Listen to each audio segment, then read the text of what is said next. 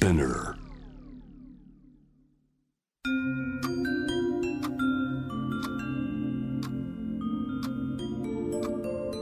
こんなこときっと取るに足らないからと性にまつわることを一人で悩み考えたことのある人たちへ。ここは気負わずに話せるお泊まり会。いつまでも終わらない会話の時間がその後の日々を支えるように個人的な思いの交換が私たちを救うのだ。私とあなたでおしゃべりを。私たちのスリープオーバー。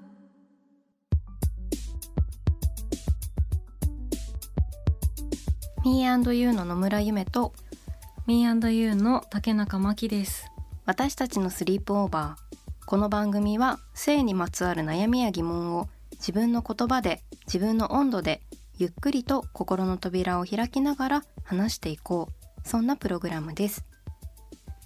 最近の私たちはい。についてちょっと話したい。そうですね、私たち最近ね、はい。その Me&You で新しいメディアコミュニティをあの、はい。作ろうと思っておりまして、はい。クラウドファンディングをねはい。始めたんですよね。はい始めました。はい、今モーションギャラリーさんであのページを見ることができるんですけれども、はい、どういったメディアを作るのかとか、うん。まあ、コミュニティになるのかみたいなことを2人でねこう考えてはい、文章をねいっぱい書いた、ね、ぜひあの、はい。聞いてくださってる皆様にもね、あの、はい一度見ていただけたら嬉しいなと思うんですけれども、はい、イラストメインビジュアルを小林恵梨香さんに書いていただきまして、はい。こう2人が対話しているような、うん。どこかでつながっているような、うん、こう Me&You 自体が子と子の対話っていうところから遠くの誰かにまで想像や語りを広げるっていうことを軸にやっていきたいなと思うんですけれども、はい。エリカさんの絵もこう個を深めながらうん。誰かと重なるかもしれないとか出会うかもしれないっていうことがすごく伝わってくる絵ねで、もう泣いた泣いた、ね、泣いた。いや素晴らしい絵ね、をぜひ見ていただきたい。はい。はいぜひ見てみてくださはい、はい。そして現在スリープオーバーしているテーマは婚姻制度にモヤモヤしたことがある？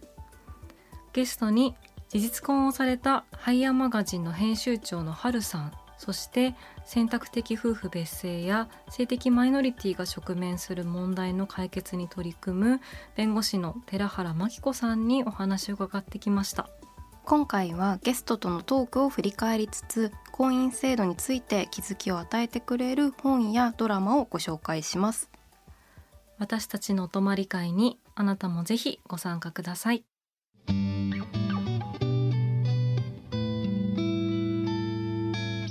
私たちのスリープオーバー。改めて Me&You の野村夢と竹中真希です。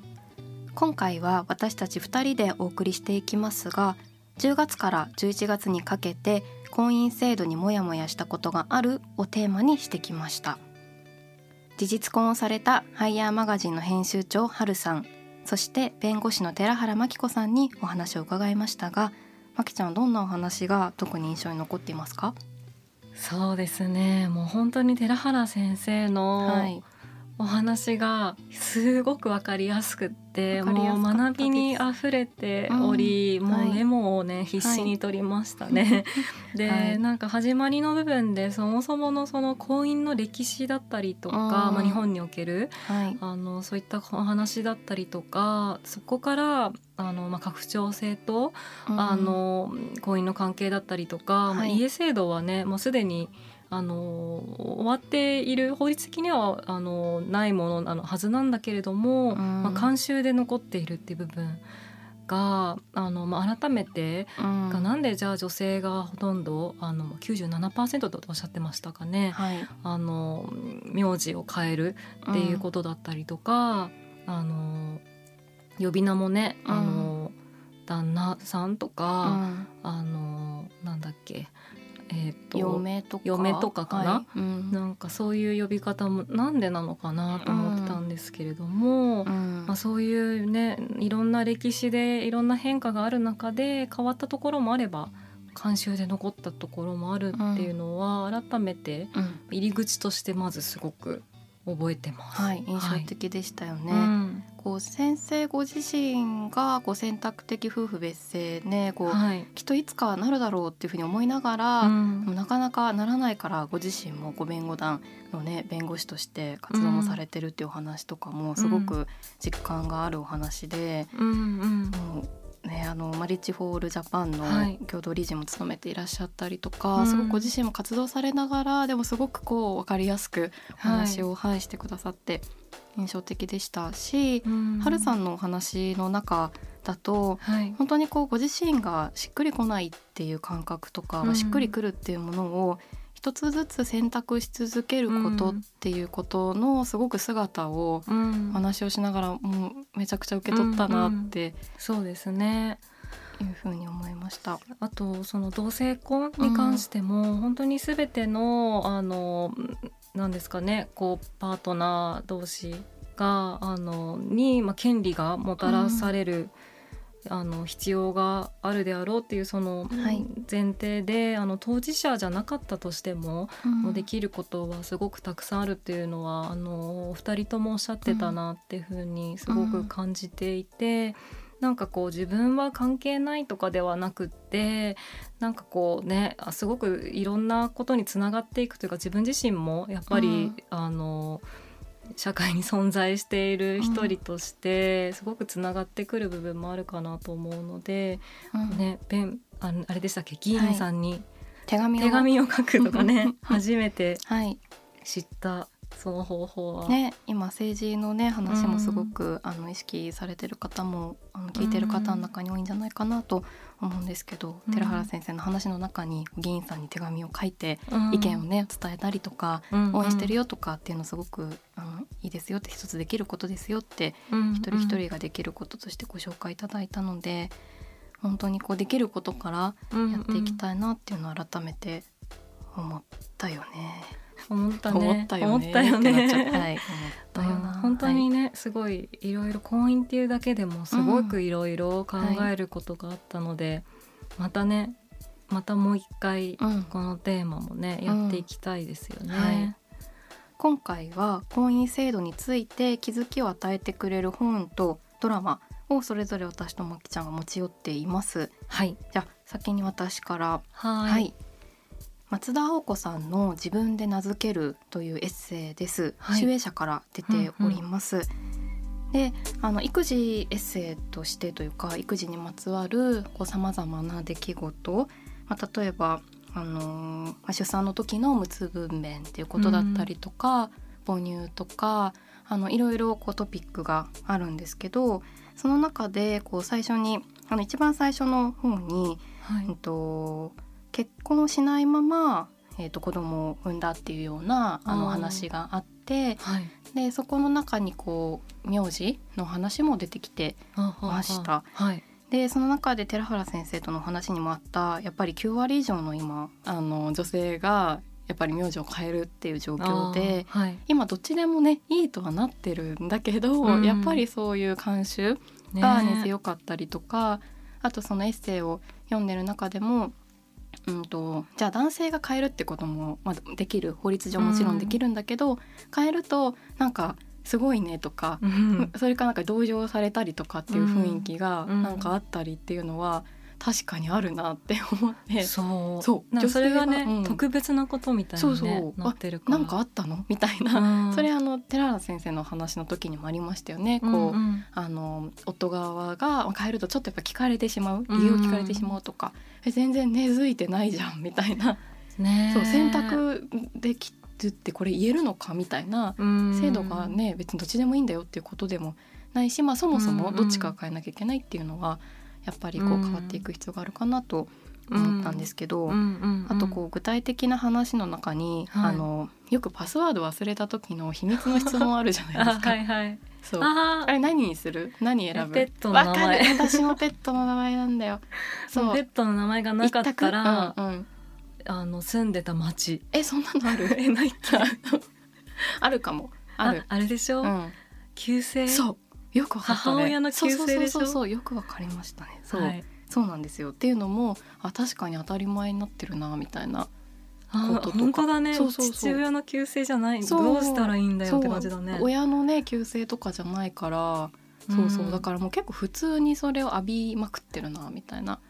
確かな、うん。何かのね、うん。もしかしたら例えば何かの書類を提出する時とか、うん。そういう時とかにもそういうね違和感のある、うん。なんだろう。なんていうの入力欄みたいに、ね、なってるットがね、うん。そもそもそうなんですよ。なんかそういうことを一つ一つこうん。う気づいてこう書いてらっしゃったりとか、はい。あとはこう今例えばその制度、うんまあ、事実婚だったりとか例えばこう法律婚選ばないかったりとか、まあ、いろいろあると思うんですけどはい、でそれをなんかそれなんか自由だねみたいなことってもしかしたら言われる場面もある、うんうんうん。あの本書の中にもそういうシーンがあったんですけど、うん。でもなんか果たしてそうなのかなっていうことを気づかされるというか気づくようなきっかけもあって、うん。むしろこう普通の枠っていうのに収まってないから自由ってどういうことみたいな。確かに。ね何か、うん、どうなんだルールから逸脱してるみたいに。そうでもそのふそもそもその「かっこ普通」みたいなものが狭い、うん。それこそこのあの回でも婚姻の回でも話してきたそもそも選択肢が少ない状態が普通になっている、からそこから出て自由ってなんかじゃなくてもっと普通の枠を押し広げる方がいいんじゃないいかみたいな話をこの確かに。そうなんです。自分で名付けるの中には書いてあってはい。ですごいどの選択をした人のことも松田さんは肯定しながらもでもはい。その選択っていうのはしっくりあった。それこそ納得できるものがもっとあるといいよねっていうことをうん考えさせられるような本で、うんはい、すごい読んでみたいなと、思います。よ。はい、うん。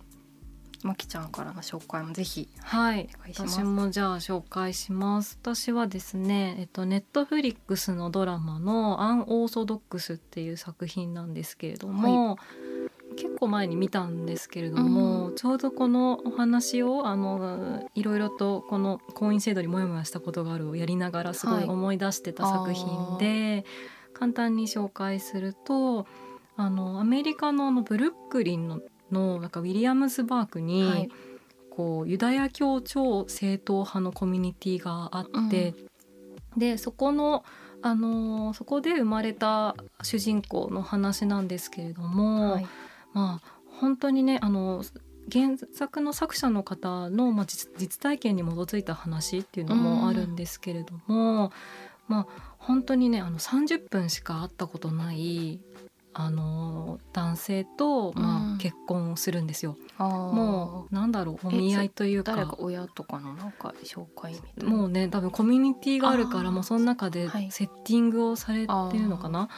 で、まあ、すごく厳しい家父長制でそもそもなんか女の子は12歳で成人らしいんですけれども、うん。人前で歌うことがなんかもうダメっていうなんかルールがあったりとか、うんあとは結婚した後もあのーまあ、女性は髪を剃らなきゃいけないとか、まあ、いろいろなルールがあったりとか、まあ、生理中とかもね、はい。あのーはまあ不浄とされてうん。あの夫の手にも触れてはいけないとか、まあ、すごくやっぱり宗教っていろいろなあのしきたりがあると思うのであのねすごく、まあ、他の宗教もいろいろときっとあるのかなと思うんですけれども、うん。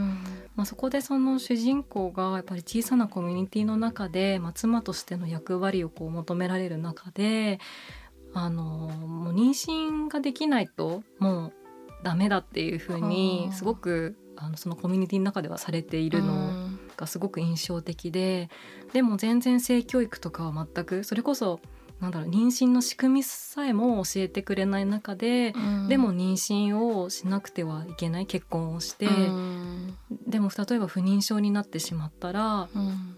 それはすごくコミュニティの中からすごく冷たい目をうん。浴びてしまったりとか、まあ、そういうことが起きているっていうので、まあ、すごくその物語が世界中にこう広がっていって、まあ、すごく、まあ、これは私の物語だっていうふうに感じた方が多かったみたいうん。で、まあ、それっていろんな地域って世界中にまだあのいろいろあるんだろうなと思って、まあ、一見遠い世界の話に感じるんですけど、うん、でもじゃあ日本で暮らせてどうだろうと思った時に女性は子供を産むものであるなんかちょっとねなんか、数年前にね聞き覚えのあるような言葉もありますけれども、ね、例えば地域だったりとか、まあ、家のなんだろう家族関のなんだろうねあの慣習とかいろんな理由で、うん、多分そういったことに苦しんでる人苦し,、苦しむっていうか自分はそれを望んでないけどそれをなんか強要されてしまうっていうことの、まあ、苦しさを感じてる人もすごく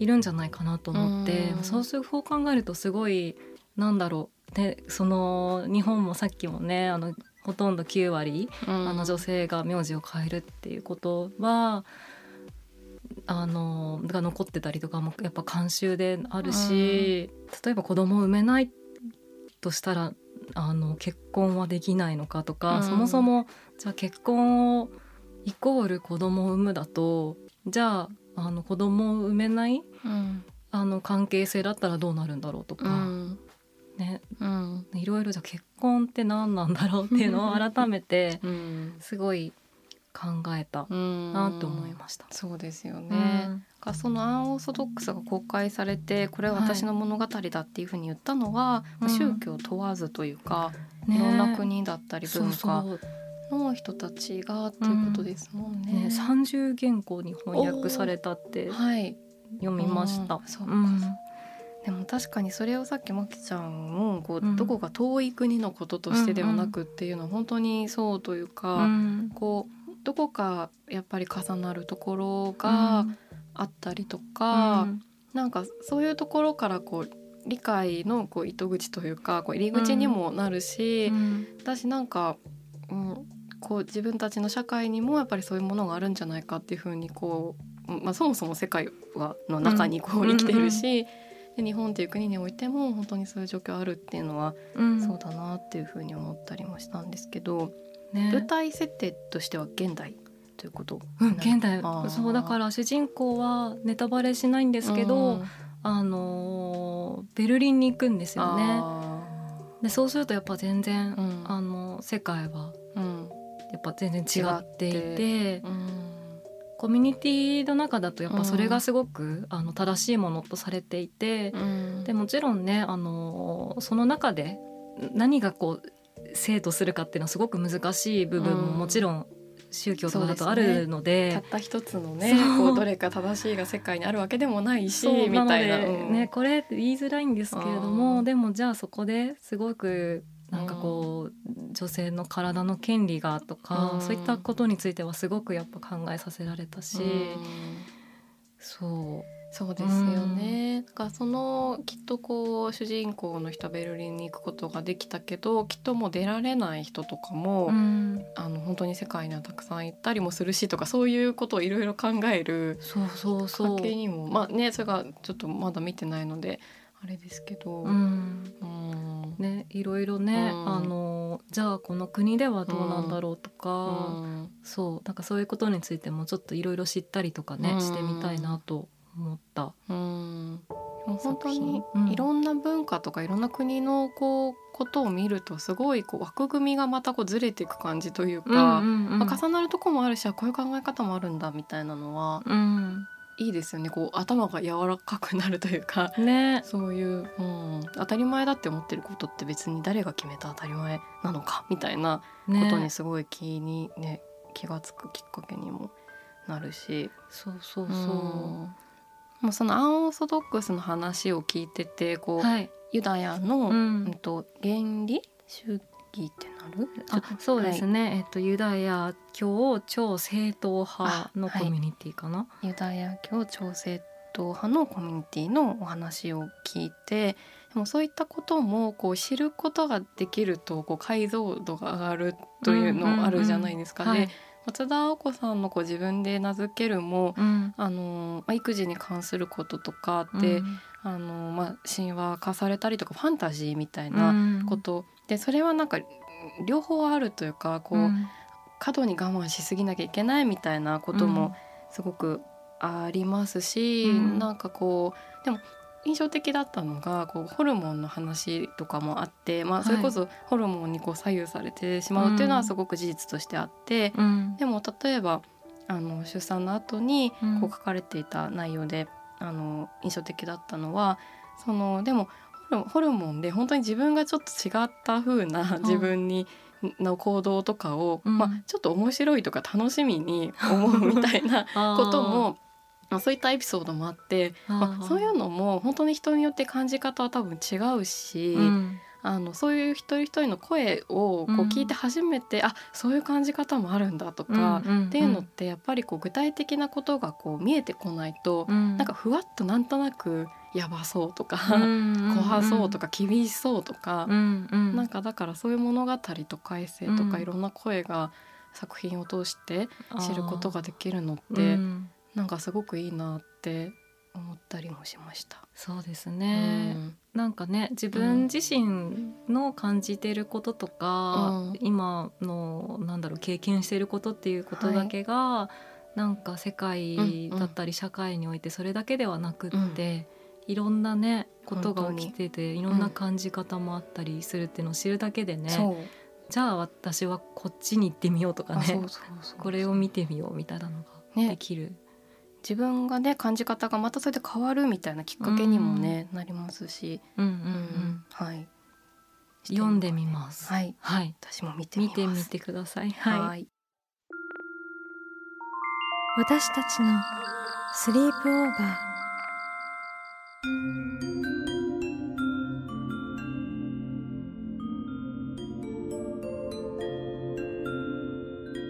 私たちのスリープオーバー。久しぶりに2人だけでお送りしましたが今回私からは松田青子さん自分で名付ける守衛者からの本をご紹介しました。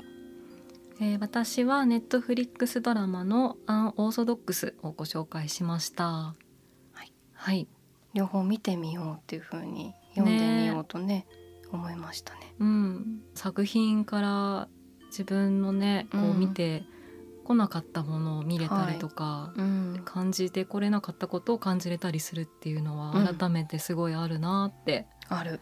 うんしかもやっぱり思こう作品について話すのすごい楽しいですよね。楽しいよね。ね。なんかこうなかなかさこう雑談とかが減るとさはい。わざわざねやるのとかさちょっと難しかったりするじゃん、え、いやうんなんか打ち合わせしようみたいなのとかさ わかんないけどこぼれ話的にあうん。の作品見たよとかがさ、うんうん、まあ関係性によるけど、確うん。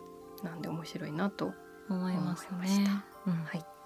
そして次回からは新しいテーマでスリープオーバーしていきます。テーマはピル使ったことある？です。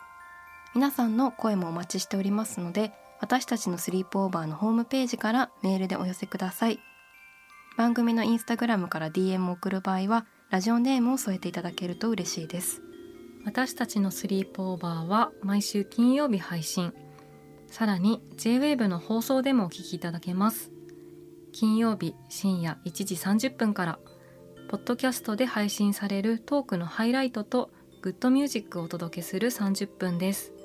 81.3JWAVE こちらもぜひチェックしてください。気負わずに話せるお泊まり会。次回も私とあなたでスリープオーバーしていきましょう。ここまでのお相手は Me&You の野村夢と竹中真希でした。